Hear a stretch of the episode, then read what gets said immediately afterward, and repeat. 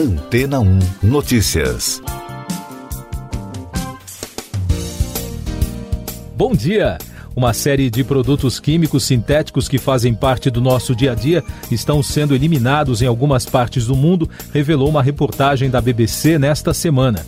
A lista de substâncias químicas conhecidas como PFAS contém mais de 4.700 compostos como perfluoroalquil e polifluoroalquil eles são chamados de produtos químicos permanentes e, por causa de sua resistência, foram detectados na água potável, poeira e até na corrente sanguínea humana. Esses produtos químicos são encontrados desde embalagens de alimentos a cosméticos e móveis e alguns deles têm sido associados a problemas de saúde, incluindo danos ao fígado, câncer renal e defeitos congênitos. Em julho, o estado americano de Maine se tornou o primeiro local do mundo a proibir a venda de produtos contendo PFAS a partir de 2030, exceto quando seu uso for considerado inevitável.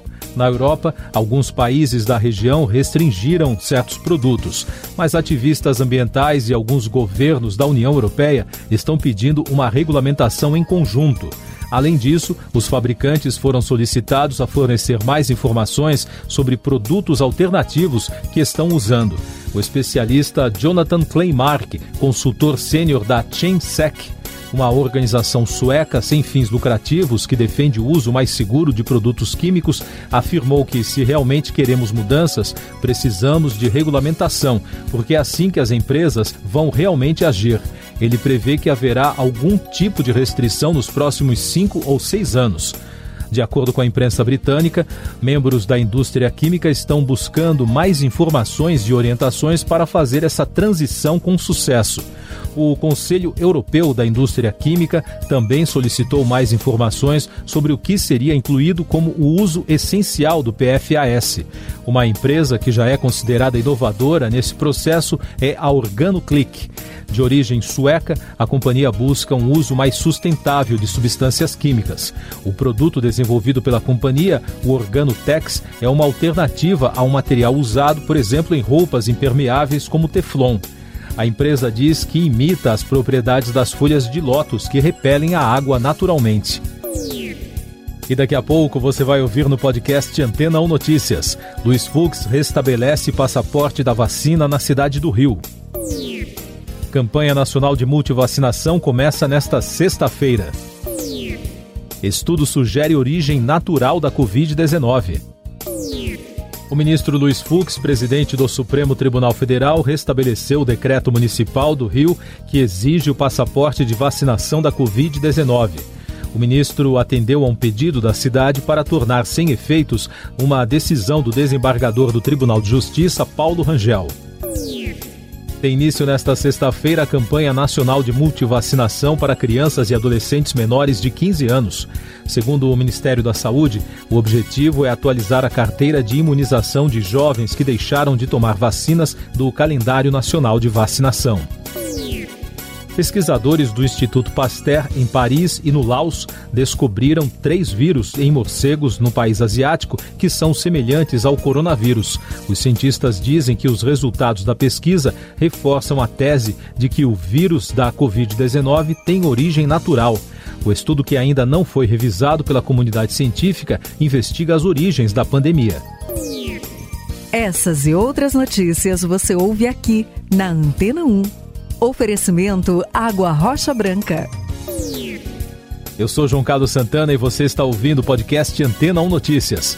Cerca de 400 policiais equatorianos foram mobilizados para retomar o controle de uma prisão de Guayaquil, onde uma rebelião deixou 116 presos mortos em um dos piores episódios da história da América Latina.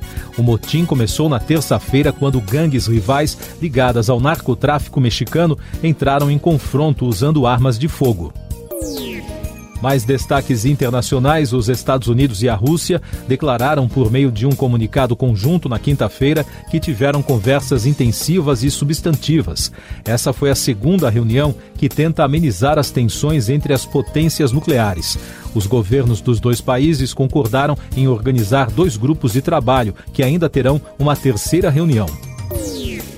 Observadores da União Europeia começarão a desembarcar nos próximos dias na Venezuela para atuarem no pleito regional de novembro. É a primeira vez após 15 anos que o bloco europeu envia uma missão ao país. Isso foi possível devido a um acordo entre o encarregado europeu de negócios com a autoridade eleitoral venezuelana. O presidente francês Emmanuel Macron criou uma comissão para combater as teorias da conspiração, que ele considera uma ameaça à sociedade francesa. A comissão Iluminismo na Era Digital será formada por cerca de 15 acadêmicos, além de jornalistas, professores e advogados, segundo as primeiras informações divulgadas pelo governo. O vulcão havaiano Kilauea entrou em erupção nesta semana pela primeira vez em quase um ano. Segundo o Instituto Geológico dos Estados Unidos, o vulcão estava enchendo sua cratera de lava e cobrindo o céu com fumaça e neblina vulcânica na quinta-feira. A erupção ocorre nos limites do Parque Nacional dos Vulcões do Havaí, que permanece aberto aos visitantes. A Etiópia expulsou sete funcionários das Nações Unidas por interferência, de acordo com o anúncio do Ministério das Relações Exteriores do país. A organização acompanha denúncias de colaboradores sobre o acesso humanitário restrito à região de conflitos do Tigré. O secretário-geral Antônio Guterres disse que ficou surpreso com a decisão. A pandemia no Brasil o empresário Otávio Facouri, dono da Davat Medical Supply, confirmou em depoimento à CPI da Covid na quinta-feira afirmações negacionistas em relação ao uso de máscaras, vacinas, entre outros temas.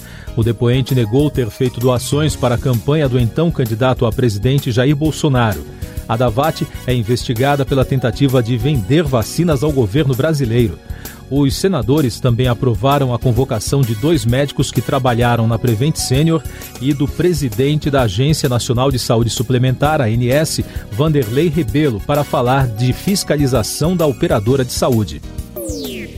O Brasil registrou na quinta-feira 637 mortes por Covid-19 e soma agora 596.800 óbitos desde o início da crise. Os números mostram estabilidade na média móvel de mortes pelo sexto dia seguido. Em casos confirmados, o país totaliza 20 milhões e 400 mil, com mais de 47 mil diagnósticos em 24 horas. E o balanço da vacinação contra a doença aponta que a população que completou o esquema vacinal já chega a 42,87%. São mais de 91 milhões e 400 mil doses aplicadas até agora. Destaques nacionais: o Supremo Tribunal Federal decidiu que hospitais privados devem ser ressarcidos pelo Estado de acordo com a tabela de preços da Agência Nacional de Saúde Suplementar, caso sejam obrigados a tratar um paciente do SUS por ordem judicial.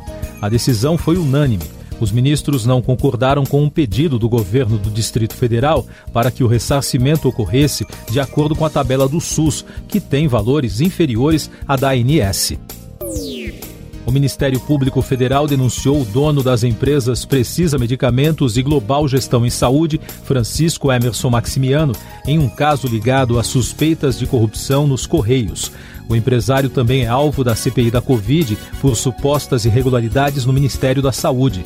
Ele já foi o principal investigado de uma operação da Polícia Federal por suspeita de lavagem e corrupção para obter contrato com a Petrobras. Economia e Negócios. O Banco Central subiu de 5,8% para 8,5% a estimativa de inflação para este ano, com base no Índice Nacional de Preços ao Consumidor Amplo, IPCA.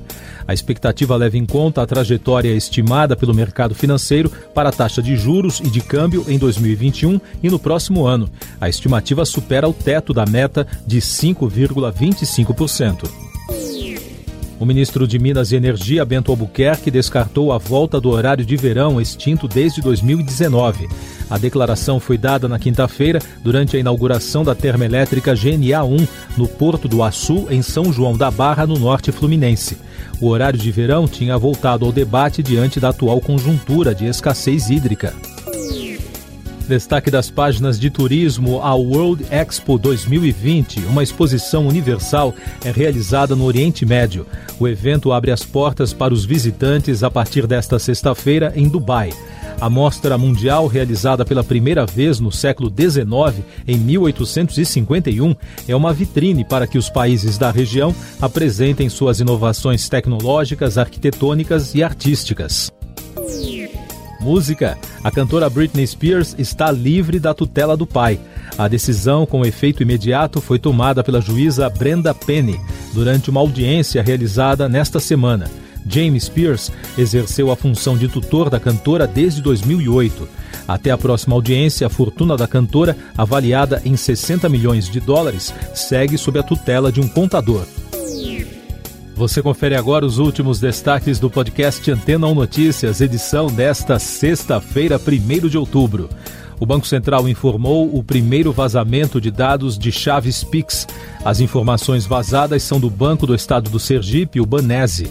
Segundo o órgão, o vazamento se deu em razão de falhas em sistemas da instituição financeira e envolveu informações de natureza cadastral que não permitem movimentação de recursos ou acesso a contas. Na Romênia, pelo menos nove pessoas morreram após um incêndio atingir a unidade de terapia intensiva de um hospital que trata pacientes com Covid-19 em Constanta, que fica no leste do país. O ministro da Saúde disse que 113 pacientes estavam no hospital no momento do incêndio. Ainda não há informações sobre o número de feridos ou danos à estrutura do hospital. Siga nossos podcasts em antena1.com.br. Este foi o resumo das notícias que foram ao ar hoje na Antena 1.